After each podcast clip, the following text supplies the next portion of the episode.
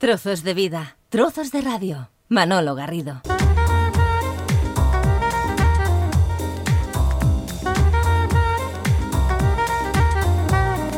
Conversamos los próximos minutos con David Figueras, que es CEO de milcontratos.com. Señor Figueras, bienvenido. Muchas gracias. Primero, permítame un par de preguntas, eh, si quiere considerarlas casi de barrio sésamo. Esto de CEO, ¿qué quiere decir? esa terminología que sí que está muy extendida, pero no sé si el universo de, todo el mundo manejamos esa terminología eh, anglosajona. CEO es una demostración de cómo nos hemos pervertido con las redes sociales. Ya sabes que soy muy crítico a veces y lo que tenemos palabras perfectas en castellano para definirlo, y en este caso pues sería pues director gerente, pues aprovechamos que en inglés suena como, como mucho más cool, puestos a decir palabras en inglés, suena como mucho mejor, y el CEO responde a las siglas en inglés Chief Executive Officer. El que manda. El que manda. El que, o, el que eh, le hacen creer que manda, en mi caso, pero yo, feliz, el jefe, el jefe. después le, preguntaré que me amplíe este del concepto este eh, que, hay detrás de, de esta web, milcontratos.com, pero si le parece después lo, Perfecto. Lo abordamos para, concluir esta conversación. Con David Figueras hemos eh, convenido em, en continuar un poco la serie que habíamos mantenido en otras etapas eh, radiofónicas, especialmente Tarda, tarda la Radio, eh, cuando venía al programa y nos orientaba, reflexionaba en torno a las cuestiones vinculadas no solo con el mundo legal estrictamente, sino esos otros cambios pequeños pero tan contundentes que se están produciendo en el día a día y que mm, resulta que nos obliga a adaptarnos a todos, también a las empresas y a, los, y a, los, eh, y a las personas individualmente, a las nuevas eh, situaciones. ¿no? Eh, es decir, los sectores económicos están cambiando radicalmente. Es decir, hasta ahora cuando uno quería comprar algo, se dirigía físicamente a un espacio, a un lugar. Es decir, que iba picaba la puerta y había un profesional que le atendía. Y ahora no es solo así, es decir, hay otros caminos, hay otras puertas, hay otros itinerarios. Sí, yo, creo que ya no es solo así, sino que, de repente ha cambiado muchísimo el mundo. Entonces ahora nos encontramos ya mucha gente que empieza a acuñar y a vender y a explicar por todos lados que estamos viviendo una nueva revolución industrial. La cuarta ya, la cuarta de la historia reciente la humanidad. Una revolución industrial que viene completamente marcada por la evolución que estamos sufriendo o la involución, eso ya yo creo que cada uno lo puede discutir, gracias o por culpa de la tecnología. La tecnología está cambiando completamente la forma en la que nos relacionamos y eso está cambiando completamente nuestra sociedad. Entonces, yo creo que igual que antes comentabas, ¿no? Igual que habíamos hecho siempre, que nos gusta bajar al, al suelo y tocar las cosas y explicarlas desde cero, vayamos a, aquellas cosas que nos hemos acostumbrado. Hace 20 años, cuando uno quería comprar un piso, íbamos a una agencia inmobiliaria. Y había un señor y nos sacaba un catálogo con todo de fotos de pisos y unas características. Hoy tenemos los portales inmobiliarios que son habituales. Y para todos nosotros, nos, de repente, nos hemos dado cuenta que, oye, mm, ha cambiado. ¿Y ya, dónde está el señor? que antes enseñaba los pisos y me enseñaba un montón de hojas con un montón de pisos y me asesoraba. Ahora entro en un portal y tengo 800 asesores, cada uno subido allí su piso. Ya algunos no son asesores, sino que son los propios propietarios, porque es tan fácil que cuelgo yo mi piso. Estamos sufriendo, yo creo, esta revolución industrial. Ahora, yo estaba recordando ahora que también en el mundo de la segunda mano, que es también donde se ha producido una, una, una transformación, o estamos viviendo un gran cambio, porque yo recuerdo que en el mundo de la radio había programas, eh, un servidor eh, tenía un espacio en, los años 90 en, un programa de radio donde los oyentes llamaban para comprar, vender o cambiar, es decir, aquello que tienes un objeto, una, una un artículo que ya no, ya no lo utilizas y quieres, pues, eh, en lugar de deshacerte de él de cualquier manera, eh, pues si, puedo conseguir 100 mm, pesetas o un euro, pues perfecto. Este cambio social que, al que hace usted referencia, este cambio económico en el mundo de la segunda mano, en el mundo de la reutilización, que es un concepto que también el conjunto de la ciudadanía eh, lo hemos hecho nuestro, ahí sí que se ha producido un gran cambio, ¿no? una gran revolución, o estamos en ello. Yo creo que estamos viviendo esa revolución. De repente nos hemos dado cuenta que si tengo los medios tecnológicos y gracias a esos medios tecnológicos yo como ciudadano, sin mayores conocimientos, puedo llegar a muchísima gente, lo aprovecho. Yo creo que, que, ahora nos encontramos con estas aplicaciones tan conocidas. Ya sabes que no me gusta dar publicidad de nadie, pero por ejemplo Wallapop es una plataforma donde un privado sin ningún tipo de conocimiento, ni de informática, ni del mercado, ni de la regulación, ni de normativas, pone a la venta sus objetos para que otro particular se los compre. Entonces, esto que esta revolución que estamos sufriendo llama el empoderamiento de las personas, porque en teoría lo que permite a las personas es ser mucho más capaces. Porque mire, yo antes si quería vender una cosa, pues hombre, o me iba a una de estas casas donde me lo compraban muy bajo de precio porque luego lo vendían mejor y tenían que hacer un margen. O te ibas a aquellas publicaciones que se, editaban semanalmente o mensualmente. El clasificado. el clasificado es magnífico. Que el clasificados tiene una fabulosa anécdota y es que una de las fortunas de Barcelona se hizo de un señor que cogió los clasificados. Cuenta, cuenta, cuenta, cuenta. Esto es de, de esas tradiciones que uno tiene que conocer.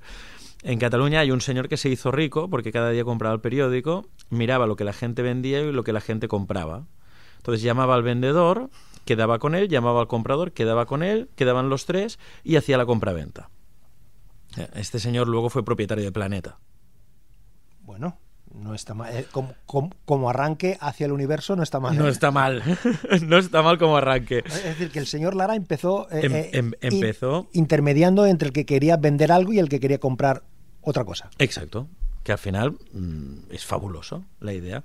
Entonces ahora de repente nos hemos encontrado en este empoderamiento del ciudadano de, oiga, mire, ya no me hace falta ir a una tienda a vender la cosa que, para que luego se lo vendan a otro. Ni tan siquiera voy al Mercat de San Antonio. Ahora tengo una aplicación y de repente hay 300 personas con las que me ponen en contacto a menos de 10 kilómetros, les puedo vender todo lo que yo tengo. Y esto hemos pasado a llamarlo economía colaborativa. Es un nuevo concepto que hemos dicho, Scolti, entre todos hacemos una economía donde no hay un tercero capitalista que obtenga un beneficio, al menos muy claro, muy teórico. Entonces, este nuevo modelo, lo que decimos es, ha venido para quedarse. Entonces nos hemos acostumbrado a que de repente se generan unas herramientas tecnológicas de uso gratuito que nos permiten trabajar con otras personas sin que haya un tercero que cobre por ello y nos permite colaborar, entre comillas, intermediar, transaccionar y de esta forma obtener un rendimiento.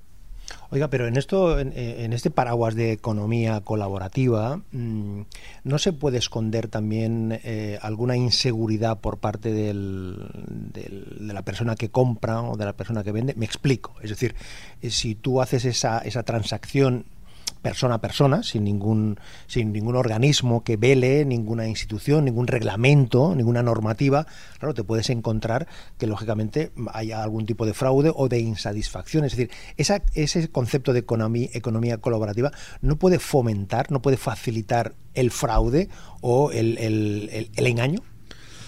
Yo me acuerdo cuando era, era pequeño, años A, iba a un pueblo de Gerona que se llama Juyá, un pueblo precioso, me animo a cualquiera que lo vaya a visitar. Y ahí por las noches se dormía con la puerta abierta de la casa. Y uno tenía sus gallinas y no pasaba nada. Porque, hombre, nadie obviamente va a entrar a robarte si nos conocemos todos en el pueblo. En Barcelona hace muchísimos años la gente también tenía la puerta abierta. Ahora la gente cierra con tres llaves, alarma, más otra alarma, más tiene dos seguros y luego además va a los Mossos y pone una denuncia por si acaso. Entonces, obviamente, la economía colaborativa encierra una problemática brutal y es que la, uno de los grandes paradigmas de la tecnología es que nos acerca pero nos separa. Porque nos pone en contacto con muchísima gente, pero no sabemos nada de esa gente. Y crearse un perfil en Internet no hace falta ser un hacker de esos fabulosos y tal que nos imaginamos, ¿no? Oiga, cualquiera se da de alta y ya tiene un perfil falso. Entonces yo creo que con el tiempo, este boom que estamos viviendo en la economía colaborativa se va a ir corrigiendo. Yo creo que... ¿Se va a ir normalizando? Es cuando, cuando, cuando señala usted corrigiendo, que normalizando en, torno a unas pautas, a unas reglas? A unas pautas, a unas reglas, porque el mundo del derecho siempre irá muy por detrás de la evolución social. Entonces yo creo que habrá un momento donde la gente se acostumbrará a decir, oiga, mire, yo me he empoderado desde el punto de vista económico y vendo mis cosas en esta plataforma. Pero también me he empoderado jurídicamente y a usted le obligo a firmar este contrato. Y quiero que me dé una copia de su DNI. ¡Ah! ¡Ostras! Nos vamos a ir empoderando. La gran pregunta es si todo este empoderamiento que está viviendo el ciudadano, el ciudadano lo puede asumir o no. Porque, hombre, el ciudadano se levanta por la mañana, si tiene niños les da de comer, luego los lleva al colegio, luego se va a trabajar, luego buscar a los niños al colegio si puede combinarse los horarios, luego tiene que hacer cosas, eh, más trabajo y luego se va a dormir. Si a todo esto además tiene que vender su casa, hacer sus contratos, eh, encargarse de gestionar sus finanzas, porque ya hay aplicaciones con las que gestionamos nuestras finanzas, y luego además tiene que quedar con tres personas que ha conocido en una red social para venderles unos artículos, habrá un momento en que esta persona va a explotar necesita algún apoyo, necesita algún, alguna ayuda. Claro, con lo cual yo creo que estamos viviendo un inicio de revolución industrial, la cuarta, en la que estamos todos muy atentos y estamos intentando entender qué son estas fábricas de carbón nuevas que nos han puesto. Tenemos unas aplicaciones tecnológicas, hemos acuñado conceptos como la economía colaborativa y otros pues que van avanzando en este concepto de economía colaborativa, pero también estamos usando el término economía colaborativa y revolución industrial y nuevas tecnologías para encubrir cosas que son las de toda la vida. Y ahora se me enfadarán algunas personas y otras no, pero por ejemplo no podemos decir que Uber sea economía colaborativa.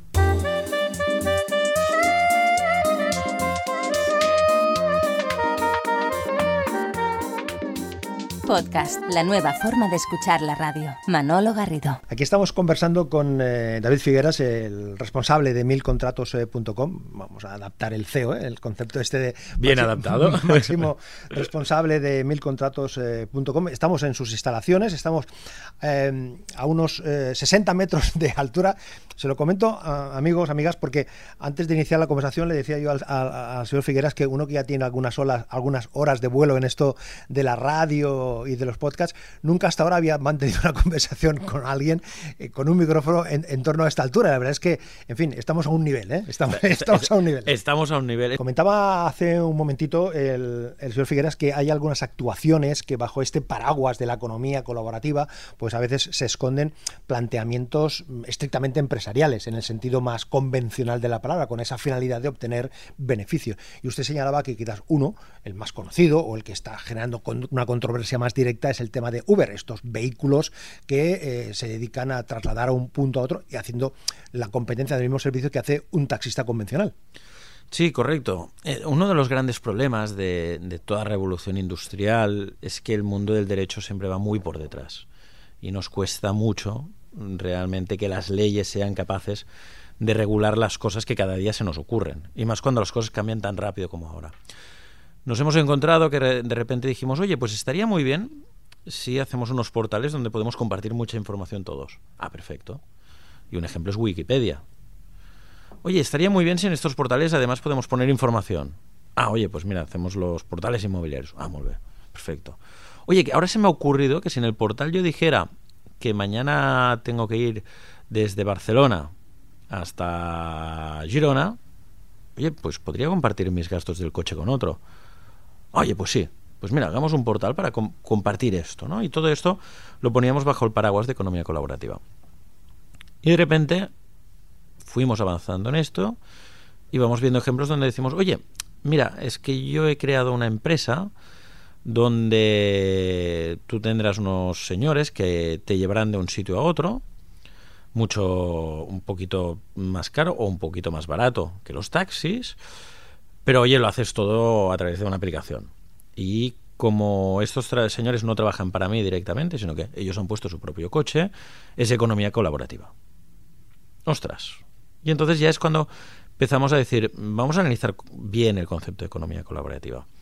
Economía colaborativa significa que en teoría no hay una estructura de un tercero, sino que son los individuales que entre ellos llegan a una serie de acuerdos económicos para obtener una serie de beneficios.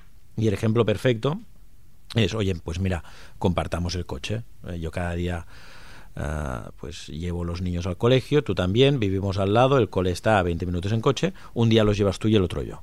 Esto que lo habíamos hecho toda la vida sería economía colaborativa. Si ahora de repente yo uso una aplicación de un tercero que no paga impuestos en, en mi país, sino que los paga en otro país, que tiene no trabajadores, pero sí unos convenios con unos trabajadores autónomos que me ofrecen este mismo servicio, esto seguramente ya no es economía colaborativa. Es una estructura organizada con unos no empleados, sino trabajadores autónomos que hacen el mismo servicio. Y entra en competencia con sistemas hiperregulados. Vivimos en un mundo actualmente que está hiperregulado. Regulación de transporte, regulación de compra por Internet, regulación de reclamación todo lo que queramos. ¿Es necesario ese tipo de regulación? Es necesario porque es lo que protege el consumidor. Entonces, no solo son para proteger el consumidor, sino también el sistema económico. Entonces, nos hemos encontrado que un cambio, evolución o involución de la economía colaborativa ha llevado a un conflicto importante, y es Uber con taxis. Y yo creo que esto va a pasar en muchos más casos, porque al fin y al cabo, en, esta revolución que estamos viviendo, hasta que no asentemos los nuevos paradigmas, no sabremos exactamente dónde estamos. Estamos diciendo, no, oiga, señores del taxi, no se preocupen si la profesión va a desaparecer. Oye, mientras no desaparece, ¿qué hacemos? Pues, va a desaparecer muy bien. De aquí 20 años todos los coches autónomos. En el 2000 todos tenían que volar. Aún no hay ningún solo coche que vuele. Entonces, oiga, yo no sé si serán autónomos de aquí 20 años, pero mientras, ¿qué hacemos? Entonces yo creo que va siendo el momento de que esta revolución industrial coja forma y la entendamos. Si realmente es una revolución industrial que intenta dar mucha más importancia al ciudadano, al individuo, pues yo creo que es importante que el individuo conozca cuáles van a ser las reglas de juego en esta nueva revolución.